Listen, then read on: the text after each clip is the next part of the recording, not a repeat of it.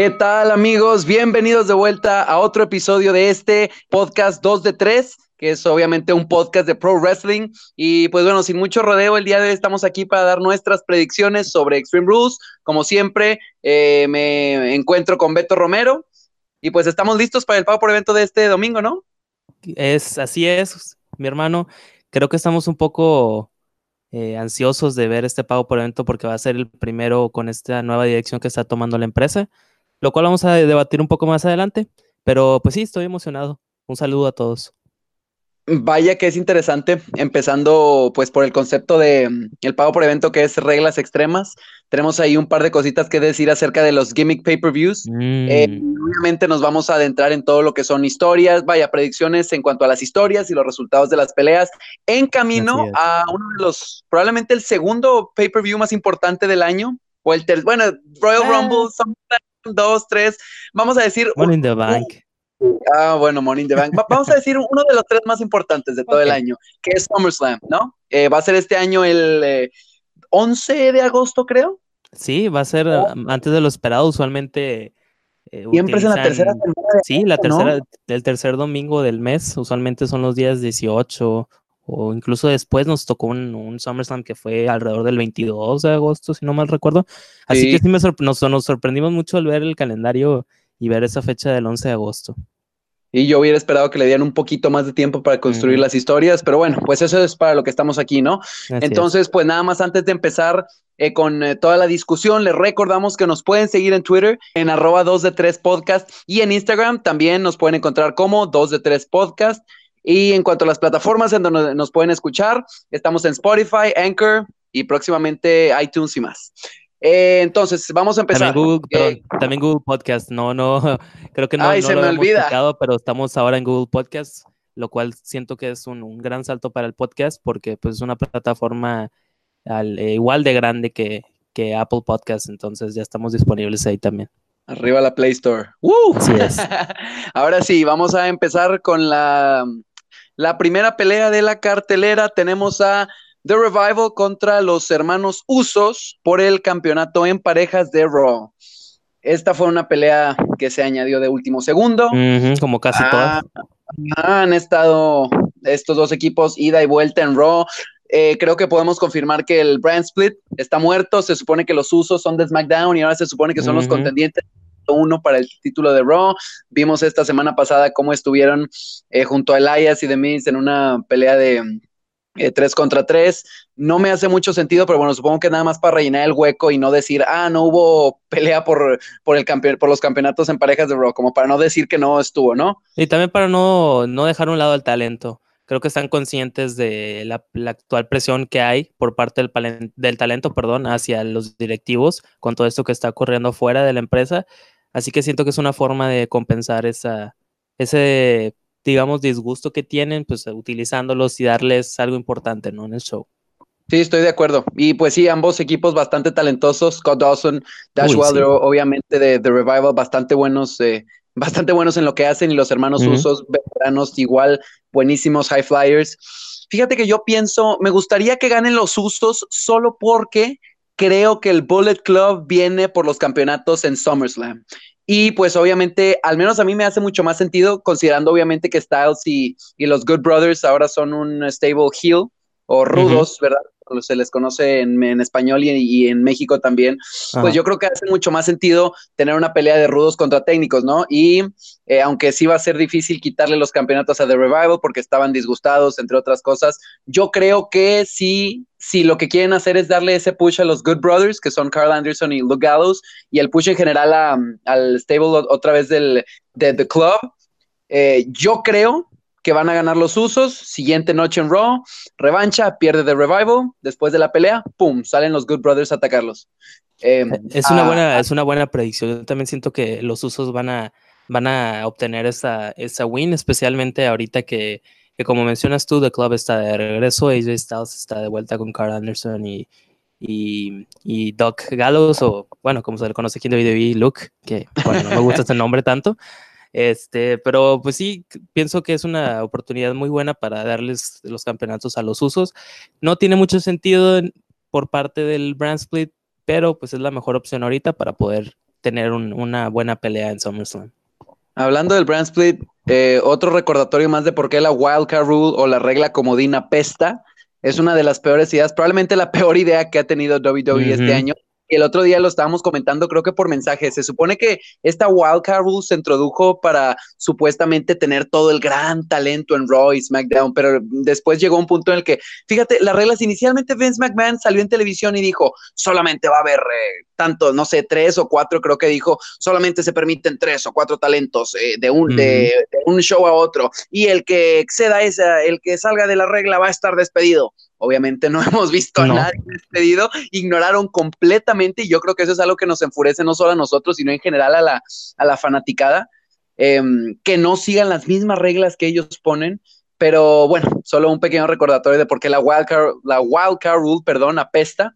Y pues ojalá y Paul Heyman y Eric Bischoff vengan a abolirla, a, deshacerse de ella y a regresar con el brand split, que creo que es lo, me, lo mejor que, pueden hacer, ¿no? Tener un roster separado de Raw, un roster separado de SmackDown, historias independientes, no hay mucho crossover más que en los eventos grandes, fin de la historia.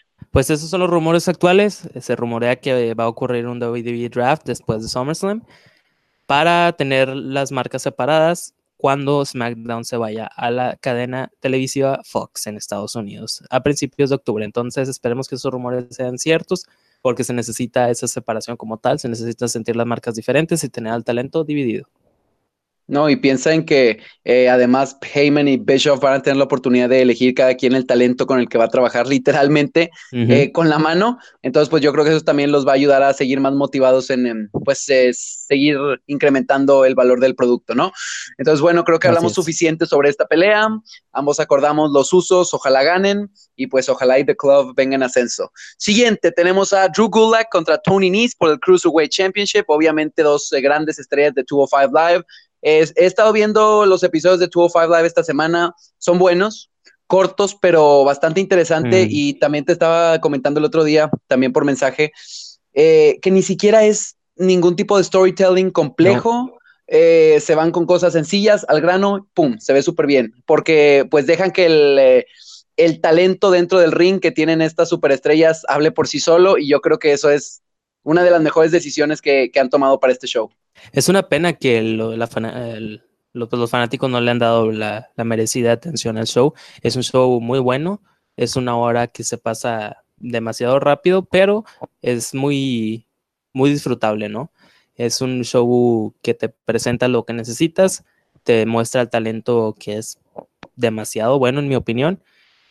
Pero desafortunadamente, al al camino que va, pues pienso yo que Bischoff y Heyman van a querer integrar ese talento en, en, los, en sus shows, ¿no? Y pues probablemente veamos el fin de 205 Live como lo conocemos ahora. No, a lo mejor no la división como tal, pero sí la división del talento. Sí, y, más porque desgraciadamente 205 Live no tiene la misma, eh, pues, promoción, digamos, televisiva, porque obviamente lo transmiten en la WWE Network, entonces mucha gente aparte está cansada después de ver cinco horas de pro wrestling el lunes y martes, ya no quieren más de eso, pero pues es una, eh, como dijimos, es un show de calidad, historias sencillas, promos rápidas, nada demasiado largo, no hay segmentos de 20 minutos donde están discutiendo tonterías como en televisión.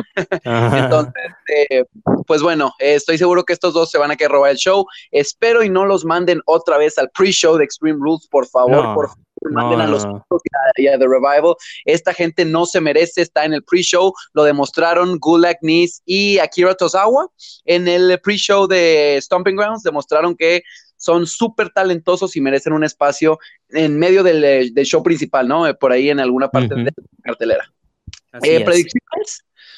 Mm, yo la verdad he sido un fan de Drew Gulak desde que fue introducido al, al show. Entonces me voy a ir por Drew Gulak. Es mi, es mi mayullero. Fíjate que yo también creo que Gudak, porque le acaban de dar el campeonato, pues apenas este mes pasado, y no creo que de nuevo se lo, se lo regresen a Nice, así como que dámelo, quítamelo, te lo regreso, ¿verdad? Sí, no, es muy pronto. Sí, no, no hace sentido. Todo está apuntando, todo está apuntando a una triple threat match en SummerSlam. Van a, espero al menos que integren a Mike Bennett al, a la, uh. pues esta imagen del, del campeonato crucero y sería bueno tener una triple threat match en SummerSlam para poder demostrar de lo que están hechos.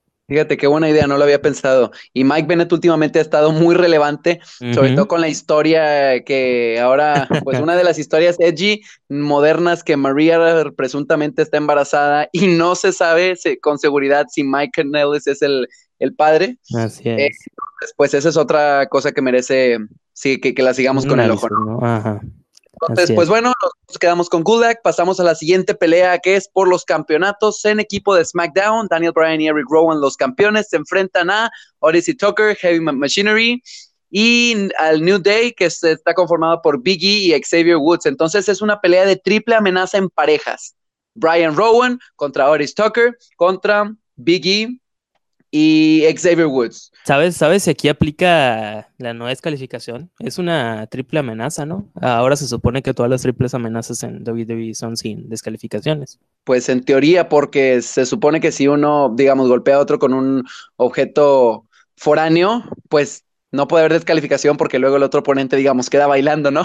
Sí. se, supone, realmente estas nunca las tratan como como peleas sin reglas, pero en teoría no hay reglas, no hay conteo fuera, no hay descalificaciones, no es hay muy nada. Raro. Es muy raro y tú, y tú y yo lo hemos discutido muchas veces que este tipo de estipulaciones que no están bien definidas son muy confusas para el aquel consumidor o fanático casual, porque pues nosotros que ya tenemos más experiencia, perdón, que tenemos más experiencia, pues como que ya sabemos hacia dónde va ese tipo de peleas, pero pues de repente dice, o sea, ves que se pegan con algún objeto contundente y luego el referee les está pidiendo que no se acerquen, o sea, que rompan alguna llave cerca de las cuerdas o que se retiren de la esquina y ahí es donde te pones a pensar, pues bueno, ¿qué vas a hacer si llegas a la cuenta de cinco, sabes?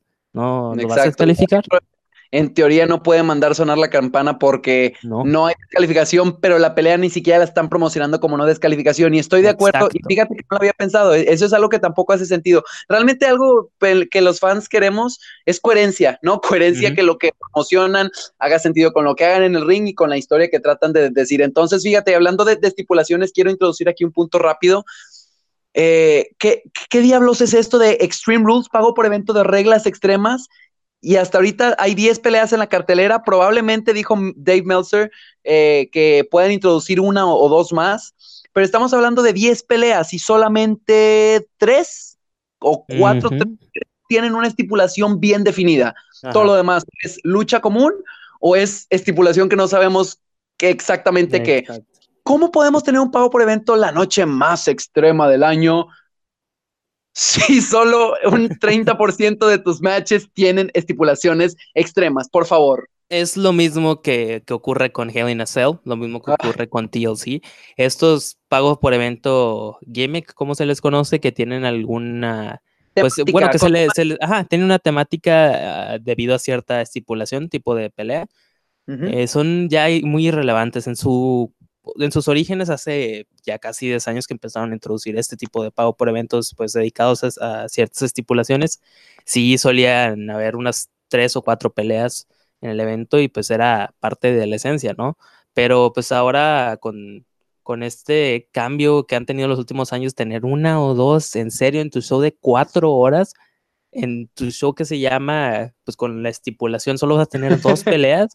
También, obviamente, pues nosotros los fanáticos ya estamos acostumbrados, pero vuelvo al tema del, fanático casual que dice, ah, Extreme Rules, todo el evento va a ser de reglas extremas, porque pues los anuncios en la televisión son así, el, mi arena la está promocionando así, y vas y te tienes que sentar tres horas hasta que haya una pelea con ese tipo de, de pelea, pues como que no tiene tanto sentido.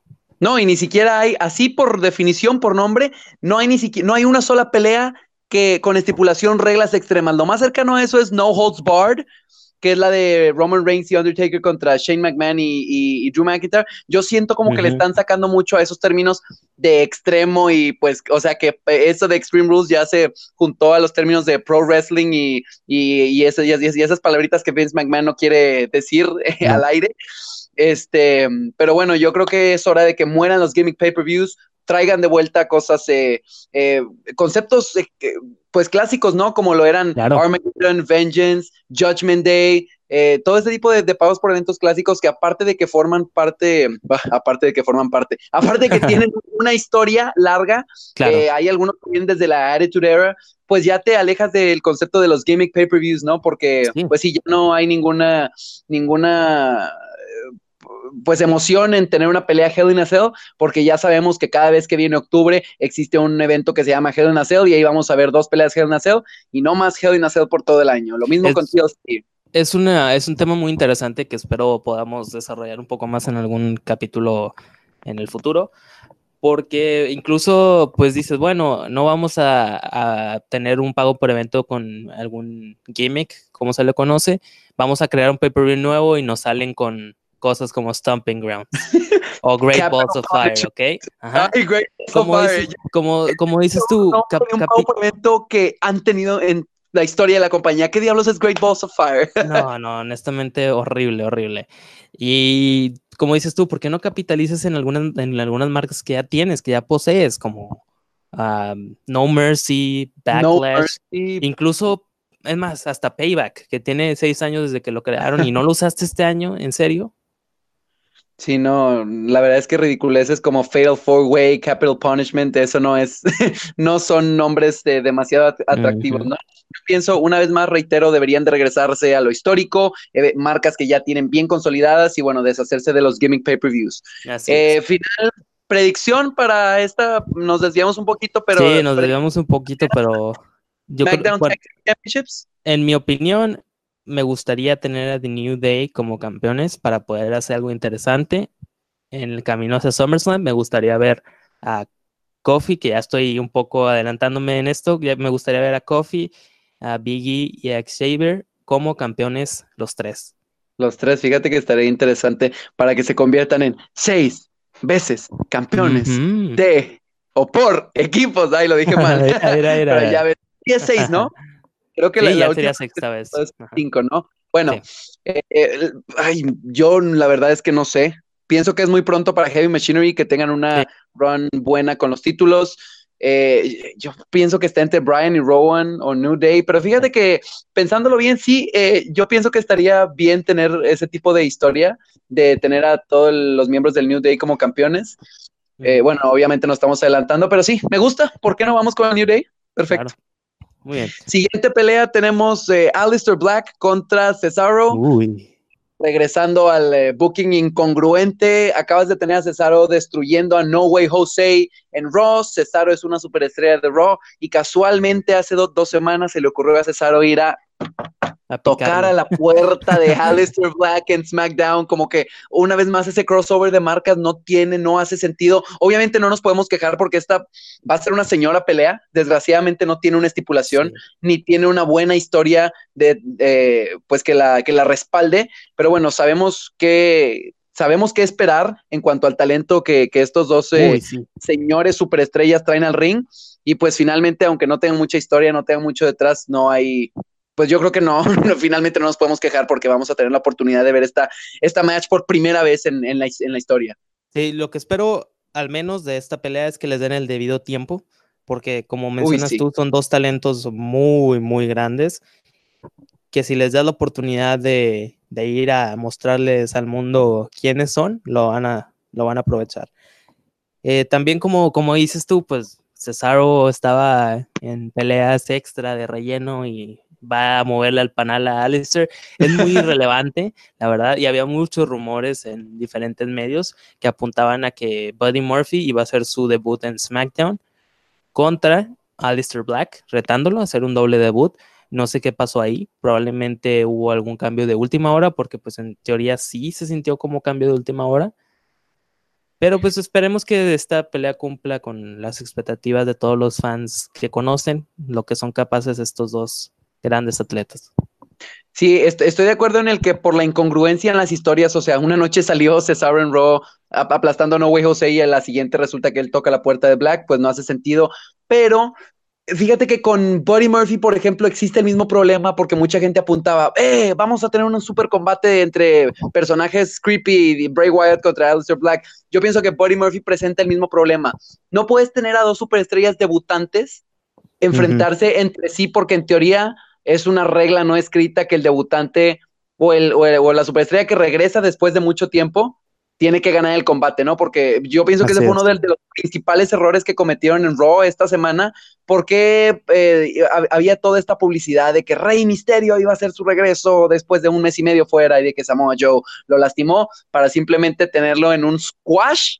Así, contra Bobby Lashley e hicieron a Rey Mysterio un pedazo insignificante de, superestrella. Bobby Lashley lo, destrozó por completo. ¿Qué clase de, sentido tiene eso en, cuanto a booking? Lo habían traído de vuelta. Yo había propuesto ahí por nuestra página de Instagram que lo tuvieran peleando contra Samoa Joe y de ahí ligaran eh, la historia de Joe con Kofi Kingston, pero no, claro, WWE incongruentes y enterraron a Misterio en su regreso. Y ese es el problema que hubieran tenido al enfrentar, digamos, a Murphy y a Black o a Bray Wyatt y Black, que no puedes tener dos superestrellas debutando o haciendo un gran regreso, enfrentarse entre sí, porque pues finalmente una de ellas va a quedar enterrada, ¿no? Esto nos lleva, lógicamente, a esperar a que Aleister Black gane esta pelea. Y debe y debe Ya ha tenido dos o tres meses de, de promoción de su debut en el roster principal, que debe de ser obligatorio que gane no, hay ruta de escape. No van a desperdiciar todo la hype y todo el build-up que han creado hasta este momento, como dices, por dos, tres meses, como para tenerlo derrotado por Cesaro en su primera pelea de vuelta. Un oponente muy digno que para nada sufre de, este tipo de pelea, al contrario, eleva su estatus, va a ser una oportunidad para que ambos se roben el show. Y pues sí, no hay de otra, no hay otra escapatoria, como tú, tú dices, más que Black se lleve este combate. ¿No? Así es. Eh, pasamos a la siguiente pelea. Tenemos a Bailey contra Alexa Bliss y Nikki Cross en una pelea en desventaja de dos contra uno por el campeonato femenil de SmackDown Live. Muy eh, mal. yo, no. Oh, oh, discúlpame. Ah, estoy yo enojado, enemistado con, con, esta, con esta historia porque no tiene sentido. O sea, tienes a Nikki Cross, que es uno de los creo que talento femenino más importantes que posee WWE ahorita y más con todo lo que demostró en NXT. Ya mandaste a Sanity al roster principal sin ella. Destruiste a Sanity, dejaste a Eric Young fuera de la imagen como tal. Ya lo tienes como productor atrás, ya no lo tienes como talento activo y o sea, te traes a Nikki Cross que podría haber estado en su momento en NXT a este tipo de historia, lo siento, pero es, no, no, simplemente no. Sabes que yo disiento, no estoy de acuerdo con tu opinión. ¿Por qué? Te voy a explicar por qué. Número uno, eh, bueno, primero un, poco de noticias que leí justo antes de que empezamos a grabar. Inicialmente, Nikki Cross no iba a estar incluida en esta pelea, pero como se habrán dado cuenta si vieron Raw SmackDown, o al menos si vieron los resultados, eh, una pequeña promoción a nuestra página de Instagram. Todos los resultados de los shows semanales de Roy SmackDown los pueden encontrar ahí con fotos, resultados, además de comentarios. Eh, los pueden encontrar en nuestro Instagram, 2 de 3 Podcast.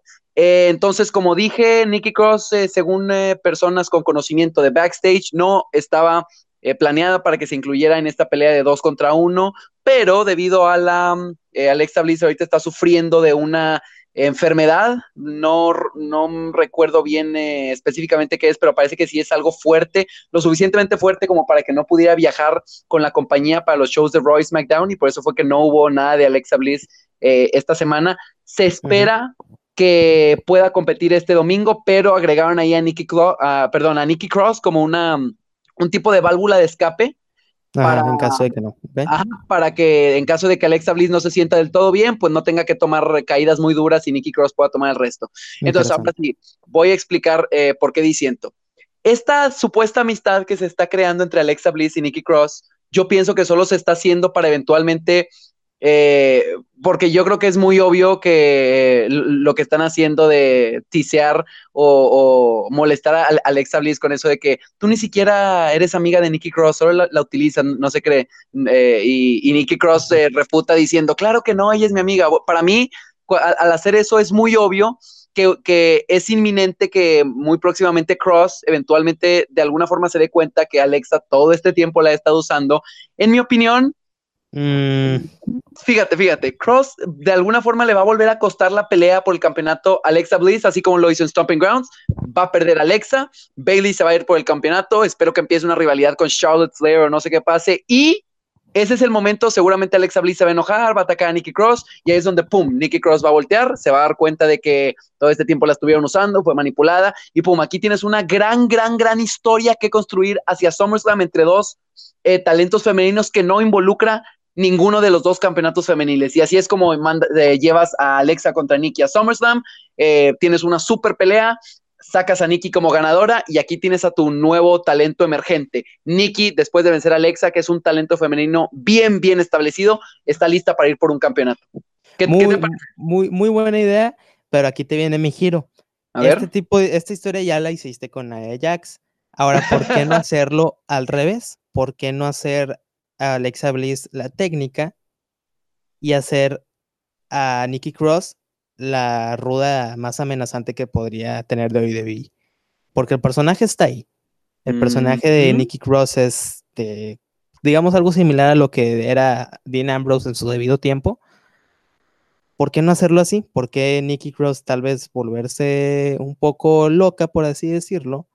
Y que se, pues digamos que le dé ese giro a Alexa Bliss, que sea esa traición y que se vaya generando esa historia como dices tú, pero con personajes, sabes, invertidos, ¿no? Los roles invertidos. Es que no sé, no, no puedo ver a Alexa Bliss como técnico porque no ha sido nunca jamás técnico. Bueno, de, en, sus inicios de NXT se supone que era una adita y una princesita y eso. no lo menciones. eso está muy, muy triste. Entonces, en caso, fíjate que sí ver ese escenario en el que Nikki Cross se vuelve este tipo de diva maniática. Me recuerda un poquito a AJ Lee, pero obviamente sin todos los tratos femeninos que tenía en un principio. Eh, en, en, ese aspecto de que como que está loca y así. Y en caso de que se volviera mala o malvada, haría sentido que entonces Nikki se revelara sobre Alexa, sacas a Alexa de, la historia y, tienes en SummerSlam a Bailey contra Nikki Cross. Pero pues, sí, eso deja a Alexa. De que, nos, van a sorprender, nos van a sorprender. Eso espero. ¿Predicción entonces final? Mm, pues Bailey, Bailey para poder desarrollar esa historia entre Alexa y Nikki Cross y dejar a Bailey como campeona para poder, no sé, iniciar una rivalidad con Charlotte a lo mejor. Sí, yo creo que, es, que, que Charlotte Flair es lo que más hace, hace sentido. Y sí, eh, yo estoy 100% del mismo barco. Que gane Bailey, separas a Alexa y a Nikki Cross para su historia independiente y por acá te traes a Bailey con... Yo creo que lo que más hace sentido es Charlotte Flair, ¿no? Eh, entonces, eh, pasamos a nuestra siguiente pelea. Braun Strowman contra Bobby Lashley. Primera estipulación. espérate, espérate, espérate. Antes, antes de, que se, de, que se me, de, que se me olvide, un, último punto de, esta pelea de Bailey contra Alexa y Nikki. Este es otro perfecto ejemplo de cómo las reglas no claras de las peleas afectan mucho el proceso de pensamiento de, los fans, porque hasta este momento no está claro el hecho de que si Nikki es la que, obtiene la cuenta de tres sobre Bailey, entonces ella es la campeona, o si gana Nikki al campeonato automáticamente va Alexa, que eso no tendría nada de sentido. Entonces, una vez más, muy, muy, muy mal trabajo de parte de WWE de no dejar claras las reglas de un combate. Pésimo, simplemente pésimo. ¿no? Eh, iba en línea con lo que decíamos hace rato de las estipulaciones y que no tenían sentido, pero bueno, solo quería eh, decir eso. Eh, hablando de estipulación, primera pelea de estipulación de la noche es una pelea de último hombre en pie. dijimos Braun Strowman contra Bobby Lashley. Me gusta lo que han estado haciendo con estos dos. Mm, a mí en lo personal es, es interesante lo que hicieron hace dos semanas con el escenario y, y la pirotecnia, porque pues sí, la pirotecnia creo que todos nos dimos cuenta, pero pues la idea en general de cómo se, se, ha estado desarrollando esta rivalidad está pues muy buena, la verdad es que es una de las mejores rivalidades que tenemos actualmente, pero en lo personal no, no me atrae este, este combate y honestamente va a ser mi, se va a escuchar feo, pero va a ser mi, mi break para ir al por agua o algún refrigerio durante el evento. Fíjate que Strowman y Lashley están siendo eh, pues eh, construidos como dos de los más grandes eh, heavyweights ah, o bueno super heavyweights. Yo creo que estamos un poquito decepcionados de que Braun Strowman sigue sin dar ese siguiente paso al super estrellato de cartelera principal al que esperábamos que diera desde antes de que ganara su maletín Morning the Bank el año pasado.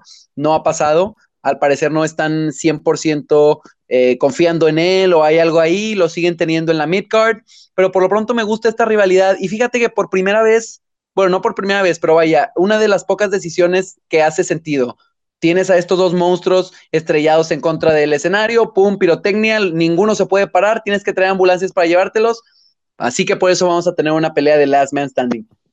¿Por una ambulance? ¿Mm? Ah, porque no vamos a introducir conceptos de violencia. Tendría más sentido, honestamente. Fíjate que sí, hubiera tenido sentido, pero también a mí me gustó que el hecho de que pues ninguno de los dos, ni siquiera Strowman, que se supone que fue el atacante, se pudo parar después de haber roto el escenario. Me gustó que hayan pues, puesto a Bobby Lashley como muy, como una, sí, pues como una amenaza fuerte a Strowman en este último Raw. Aclaro, no me gustó que hayan puesto a Misterio del otro lado, pero pudo haber sido cualquier otro y me hubiera gustado 100%. Me gusta esta idea de que hagan a ver a Bobby Lashley porque usualmente Braun Strowman es el que sale victorioso de este tipo de eh, rivalidades, digamos, pues no mediocres, sino pues X, ¿verdad? No, no es nada muy súper relevante. Claro. Entonces me gustó que hayan puesto a Lashley como una gran fuerza. Miren lo que le hizo a una leyenda, Rey Misterio, así que tienes que ver esta pelea de último hombre en pie. Va a estar interesante. Las peleas de último hombre en pie siempre, siempre tienen un giro interesante al final, eh, que es lo que supuestamente lleva a noquear a, un, eh, a una superestrella para que no se pueda levantar a la cuenta de 10. Estoy esperando un impacto grande similar a lo que hicieron con el, eh, con el escenario de tumbarlo. Espero algo similar. Obviamente no espero que hagan lo mismo, pero sí espero otra, eh, otro spot de alto impacto para, para que uno de, los dos hombres se vaya con la victoria. Creo que lo más lógico es Strowman, ¿no? Sí, lo más lógico es Braun Strowman. Para, o sea, no, no quiero desmeritar a, Bobby Lashley porque no, no, es una de mis superestrellas favoritas y me emocioné mucho cuando regresó eh, pues a, a, a WWE. Pero Braun Strowman es ese, ese talento que están cuidando y que están desarrollando lentamente, porque pues va a ser muy, importante para el lentamente. futuro. Muy lentamente. Sí, no, no, ni me digas. Muy lentamente desde que lo, lo dejaron solo eh, cuando se dio el primer eh, pues brand split en, en 2016, que debutó en Raw. Pero pues sí, ha sido un camino muy lento, ha sido un camino muy largo, pero esperemos que esto dé frutos y Braun Strowman sea una de las superestrellas más grandes de la compañía. Sí, 100% estoy de acuerdo. No tengo mucho más que agregar y pues comparto el sentimiento. Eh, pasamos a, ah, bueno. Discúlpame, no te Vamos a pasar a una de, mis, perdón, no, es que es una de mis peleas más, más anticipadas de la noche. Y por eso la dejamos un poco más atrás. Que se ha estado, claro, no, sí, y es una de las peleas que mejor historia ha tenido, que es la, la pelea por el campeonato de los Estados Unidos entre Ricochet y AJ Styles. Obviamente, pues van a estar presentes los Good Brothers, o bueno, ya el, como, como, como están reformados, The Club como tal. Eh, creo que ha sido una sorpresa volver a ver a AJ Styles y a, Gallows y Anderson juntos. Pues se nota mucho la razón, las razones por las que están juntos, principalmente porque se rumoreaba y, bueno, casi estaba hecho que se iban a retirar Gallows y Anderson de WWE porque sus contratos expiraban a finales de agosto, si no mal recuerdo, o principios de septiembre, algo así. Y pues. Muy próximamente. claro, y todo apuntaba a que se iban a ir a, la compañía rival. y, y pues creo que los directivos se dieron cuenta de la capacidad de, estos individuos y de la importancia que tienen para la mayoría de los fans, incluso aquellos fans nuevos que conocieron a, estos individuos pues cuando se formó el club aquí en WWE por primera vez. Y fue una sorpresa, la verdad, no esperaba verlos juntos otra vez.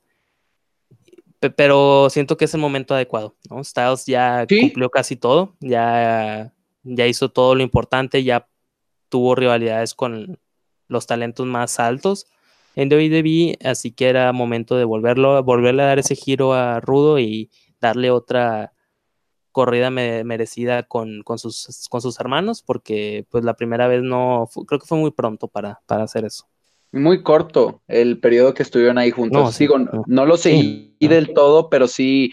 Eh, Verano nada pues. Sí, se, me hizo muy corto el tiempo y yo creo que ya, ya, era, ya era de verdad momento de que WWE explotara esta, porque todo este tipo de pequeños eh, grupitos que tienen historia antes de que se formen, eh, digamos, eh, concisamente, como en este caso de Club, antes conocido como The Bullet Club, obviamente no podemos tener ningún término de balas ni pistolas ni nada en WWE porque a Vince McMahon no le gusta eso, entonces ahora solo son Club, el, el club, ¿verdad? Y me gusta que capitalicen en el hecho de que estos tres tienen historia juntos, han hecho muchas cosas desde la escena independiente. Como dijiste, hay un pequeño, un breve, una breve reunión en un verano por allá de 2016. No, 16, perdón.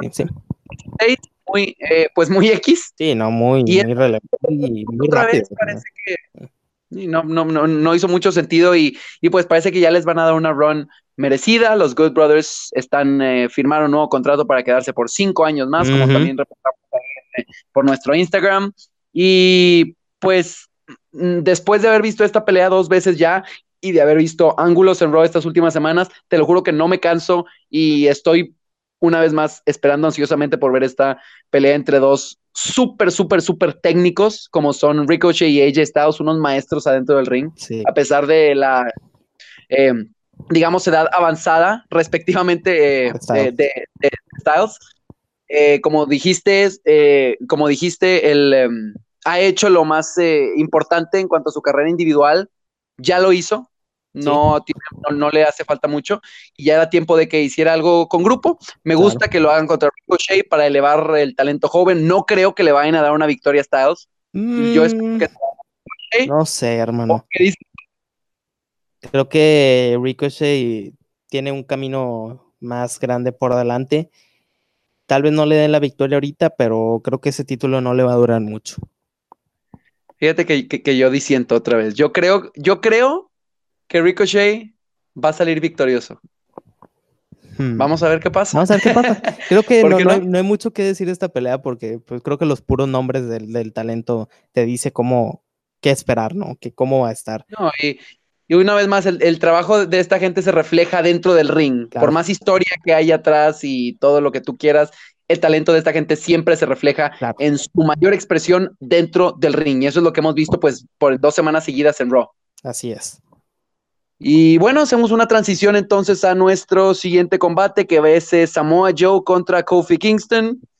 Una vez más, no estipulación, mala movida en un pago por evento como Extreme Rules ha sido un build-up muy raro, porque Samoa Joe, de haber perdido el campeonato de los Estados Unidos contra Ricochet, inexplicablemente, superestrella de Raw ataca al campeón de SmackDown por ninguna razón aparente.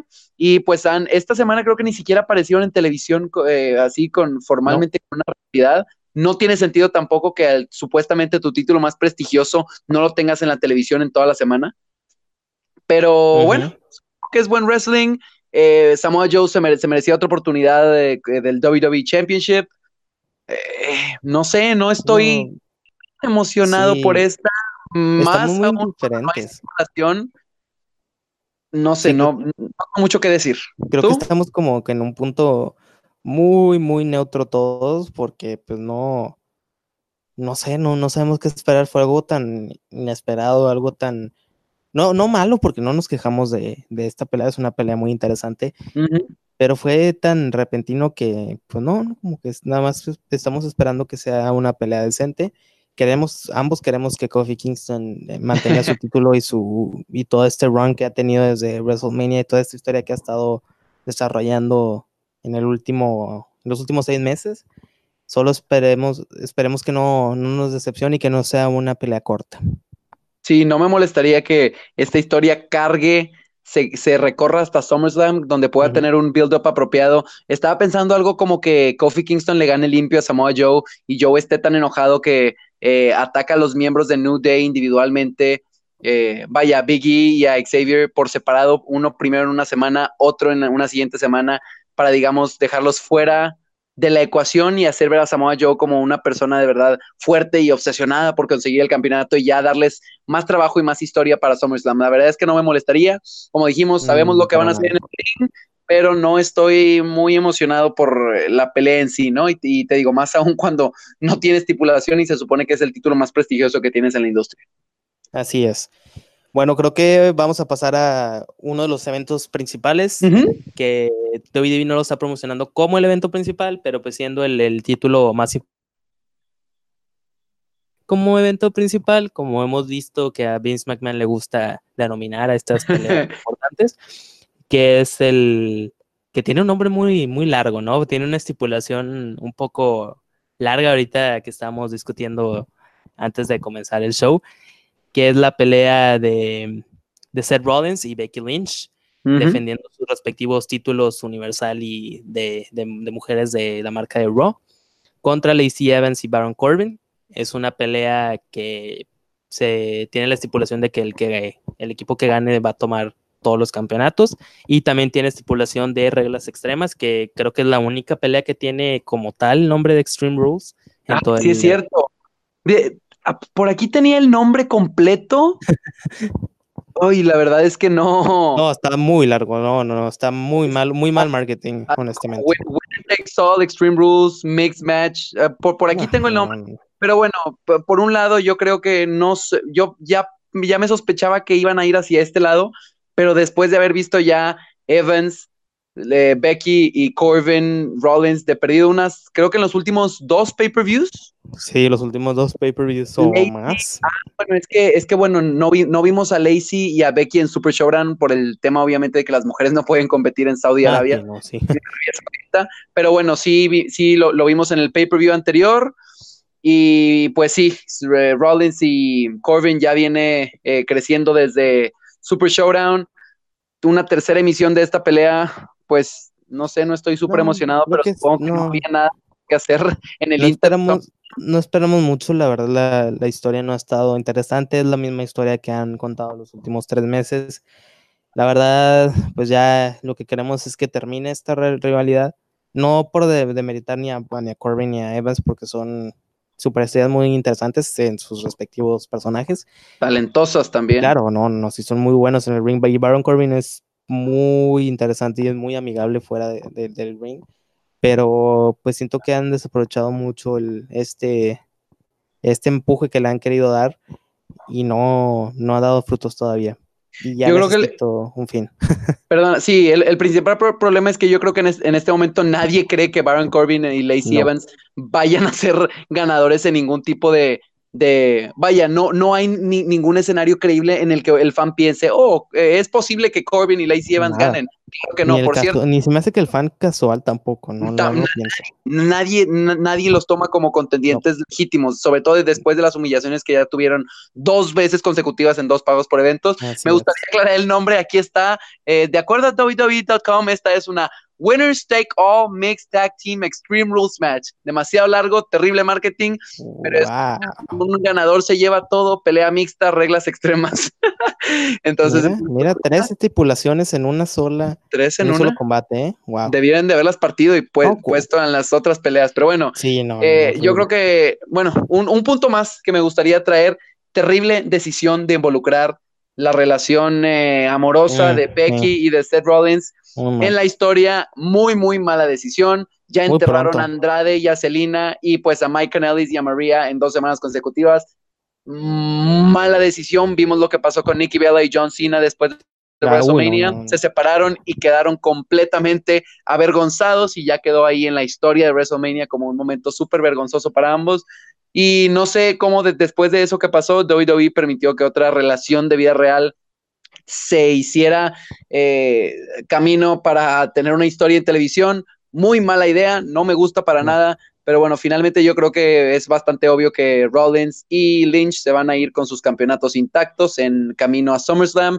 Ojalá y les pongan programas mucho más interesantes. Aquí sí hay, fíjate, a, diferencia de, los otros eh, escenarios y de las otras peleas eh, que tienen, digamos, caminos mucho más lógicos, yo creo que Lynch y Rollins tienen muchas opciones diferentes para ir en, camino a SummerSlam. Eh, con sus respectivos campeonatos, porque a Rollins le puedes dar desde Strowman, puedes meter el, inclusive el comodín del Money in the Bank de Brock Lesnar. Hay, muchas cosas que, les puedes dar y a Lynch también, bueno, también le puedes dar diferentes. cualquier talento y va a funcionar. Lo va, lo va a cargar con un solo brazo. Entonces va a ser bastante interesante ver qué pasa eh, pues eh, este lunes en Raw, que eh, esperamos que ya esté completamente dada por terminada esta historia entre Corbin, Lacey Evans y Rollins y, Becky.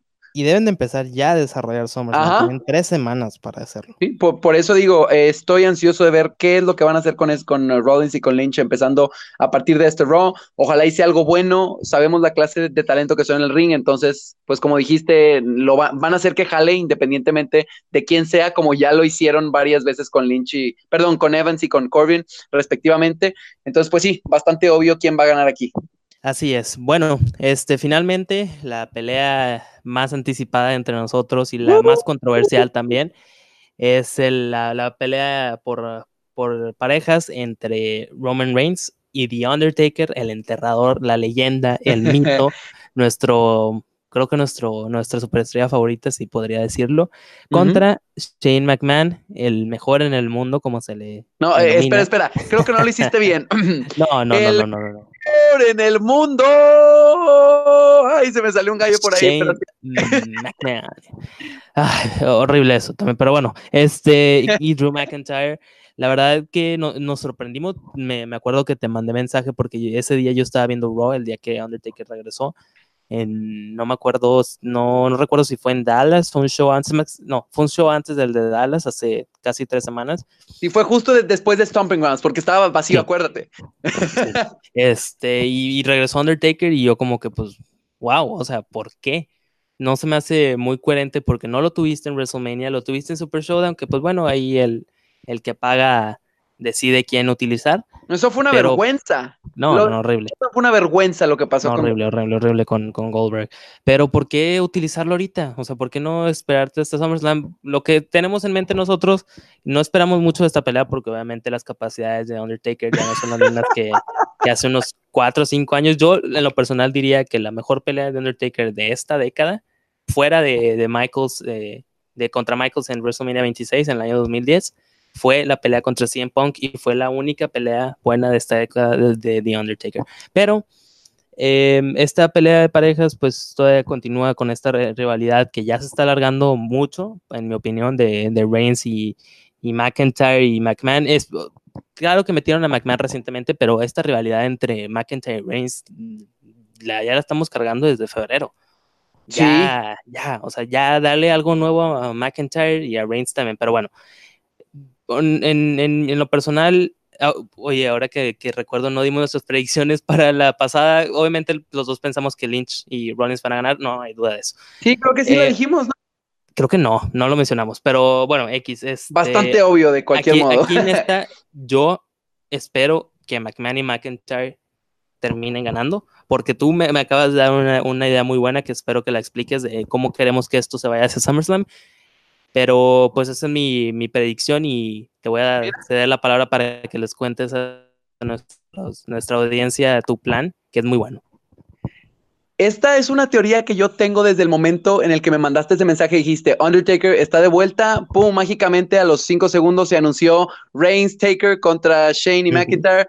Mm, se supone que Shane es una persona con autoridad, no tiene sentido que por qué a Shane estaría de acuerdo en tener una pelea contra Undertaker. Bueno, eso no tiene sentido. Pero fíjate lo interesante aquí.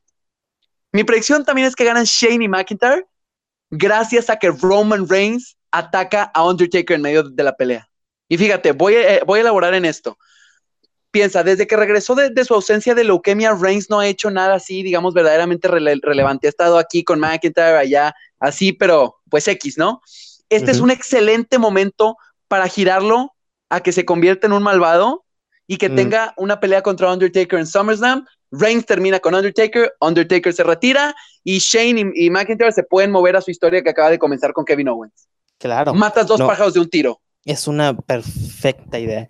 Y muchos podrán debatirlo con que por qué Reigns, si es la cara de WWE, gente hicieron lo mismo con Daniel Bryan, les funcionó. Daniel Bryan se convirtió, se volvió a convertir en uno de los heels más importantes de la compañía. Y tienes ahora a Kevin Owens, que es de los mejores heels como, como face. ¿Por qué no hacer lo mismo con Reigns? Darle la oportunidad. Es, es momento, ya pasó mucho tiempo de tener ese mismo personaje de Reigns. Y por más que quisimos pues simpatizarnos con su situación, que obviamente es altamente delicada, estamos regresando a ese sentimiento que teníamos sobre él antes de que se tuviera que retirar. Sí, no, creo que está claro que Reigns como face eh, y como la, la, cara de la compañía no hace clic con los fans.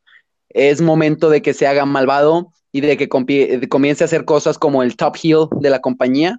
Yo pienso que, que un, eh, un, ataque a The Undertaker o un doble cruce contra The Undertaker, que es probablemente una de las superestrellas más respetadas y queridas, inclusive a pesar de su avanzada edad y que ya no sirva para luchar, pero lo seguimos queriendo por la leyenda que carga y por el personaje, mejor personaje de todos los tiempos. Yo creo que eso es imposible de debatir. Todas las personas lo queremos. Entonces, tener un giro de Reigns sobre Undertaker le daría demasiado, demasiado, demasiado calor. O bueno, demasiado hit, como se le conoce en inglés a Reigns ya todo el odio que la gente tiene cargado hacia él va a estar justificado. Roman Reigns, un malvado. Tienes una pelea en SummerSlam, Reigns contra Undertaker, donde finalmente, pues ojalá y el enterrador pueda dar su última, pues no buena pelea, pero al menos que no se avergüence, sí, algo decente. Y de ahí lo puede retirar, que esa sea como oficialmente el pase de la antorcha que se supone que debió de haber sido en WrestleMania 33. Eh, ahí se debió de haber ido Undertaker antes, más, más bien, se debió de haber ido antes de eso, se debió de haber, de haber ido después de que perdió la racha con Brock Lesnar, no tenía nada que hacer. No, no, desde ahí, era el punto. Pero bueno, tomando en cuenta cómo está la situación actual, no se fue después de que Reigns le, lo venció en WrestleMania 33. Este es el momento para hacerlo. Conviertes a Reigns en malvado, cambias completamente el personaje porque no funcionó, eh, pues, como el top face, no funcionó. Y ya eh, WWE nos tició por ahí, ya introdujeron a a Kevin Owens en la ecuación de Shane McMahon y Drew McIntyre, mandas a McMahon y a McIntyre a SummerSlam en rivalidad con Owens, probablemente puedes tener, yo creo que lo ideal sería tener Owens contra McIntyre en SummerSlam, eh, porque Shane McMahon en el ring no, pues no emociona a nadie escuchar eso. Yo guardaría, yo guardaría a McMahon y Owens para, para, yo diría, eh, Survivor Series, hacer que cada quien sea capitán de un equipo, no hacerlo ah, como lo han estado haciendo el Raw contra SmackDown, darles pues mejor la, esa estipulación, ¿no? Fíjate que no sería mala idea. Habría que ver cómo lo cargarían tanto, pero bueno, están, yo pienso que están queriendo poner a Owens como el CM Punk moderno, ¿no? El que habla por los que no, tienen voz, el nuevo héroe del universo WWE. y pues Owens tiene capacidades para cargar eh, ese rol. Obviamente no hay, no hay otro como CM Punk, pero si hay alguien que puede, tiene el talento en el micrófono para hacerlo, el talento en el ring para hacerlo y el carisma como superestrella para hacerlo. Kevin Owens, estoy súper, súper eh, emocionado por ver qué hace como face y para que lentamente se encargue de ir, de que Shane McMahon vaya desapareciendo de la televisión. Eh, entonces, pues sí, espero un doble giro de Reigns sobre Taker, ganan McMahon y McIntyre para que ellos se muevan a su propia rivalidad y tenemos aquí a Taker y a Reigns en SummerSlam para que finalmente Undertaker tenga una pelea decente y se pueda retirar. Fue un poco largo, pero eso es lo que me encantaría ver que pase. Y sería la mejor opción en estos momentos que WWE quiere dar ese giro hacia, hacia una nueva era, porque quieren cambiar su, objetivo de audiencia, quieren enfocarse un poco más en esos fanáticos pues más, más adultos. Adolescente, juvenil perfecta de hacerlo, porque hay, hay rumores también que no, no sé si te los comenté a ti, de que WWE quiere cambiar también la escenografía que tenga un aspecto pues similar al, del, al de la Attitude Era, algo similar a lo que tenía Raw en sus tiempos, hacerlo algo más simple pero nostálgico, porque una era, es inevitable el cambio de era. Hay demasiadas pantallas LED hoy en día, demasiados escenarios genéricos. Sí, obviamente se ven bien cool las pantallitas y los eventos 3, los, perdón, los eh, efectos 3D que, que, agregan en la televisión, pero yo creo que ya no, no sé, nos gustaría tener un, eh, un eh, blast to the past, un regresito al pasado, irnos con algo más simple. Y por qué no darnos un pequeño recordatorio de, de lo que era la Attitude Era. Obviamente va a ser imposible recrearlo porque no hay momento ni nada va a duplicar el hit que tenían con WCW. Vamos a ver qué pasa con AEW, pero sí estoy 100% de acuerdo en que este es eh, otro de los eh, caminos que tiene WWE hacia una programación más eh, juvenil, adolescente, adulta, como lo tenían en la Attitude Era, y es una, una oportunidad perfecta para hacerlo. 100% de acuerdo. Es el momento. Y pues creo que con eso concluimos entonces nuestras predicciones. Nos fuimos un poquito más de largo, pero pues no desperdiciamos para nada el tiempo, creo yo. No, fue, muy, fue un episodio muy, un poco más largo, pero tocamos algunos temas relevantes sobre la semana eh, de manera distinta, no, no tan directos, ya más aplicados. Y finalmente lo que queremos hacer es eh, pues eh, dar pie a discusión, así que si tienen comentarios acerca de nuestras predicciones, si creen que las historias van a tomar otro giro, no se les olvide que nos pueden contactar una vez más en nuestra cuenta de Twitter, arroba 2 de 3 podcast o a través de Instagram, eh, igual nos pueden encontrar como 2 de 3 podcast, nos invitemos a que, eh, los invitamos a que nos den like, nos den follow, comenten sobre todo. Comenten, claro. Una interacción por ahí. Em, y pues sí, nos vemos entonces después de Extreme Rules. Ah, espera, ah, que se me olvide. Eh, quiero mandar un saludo muy, muy, muy especial ah, eh, a nuestros eh, panitas por ahí por, por Instagram. Como, como les dijimos, estamos haciendo por ahí tratando de, mantener nuestra cuenta de Instagram bien, bien, bien actualizada. Entonces, un saludo a nuestros amigos de Wrestling Dominican Republic, que también tienen ahí bastante contenido en español de WWE por, por Instagram y de Pro Wrestling en, general. Entonces, un saludo a nuestros amiguitos. También muchas gracias a todos nuestros amigos cercanos que nos siguen apoyando y nos escuchan. Gracias a las personas también eh, nuevas que pues nos conocieron a través del podcast. Gracias por dedicarse el tiempo para escucharlo. Y pues sí, denos follow en Twitter, denos follow en Instagram, denos like, comenten. Eh, y pues sí, estamos eh, ansiosos por que nos porque Extreme Rules nos sorprenda.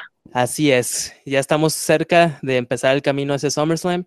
O si no, bueno, creo que ya estamos en el camino a SummerSlam porque todo lo que ocurra este domingo va a afectar el resultado de este increíble pago por evento que es uno de mis favoritos. Así que vamos a esperar, vamos a, dejar que WWE nos sorprenda, a disfrutar todo ese evento que es lo más importante y nos vemos la próxima semana. Con esto nos despedimos. Un abrazo a todos y gracias por escucharnos. Muchas gracias.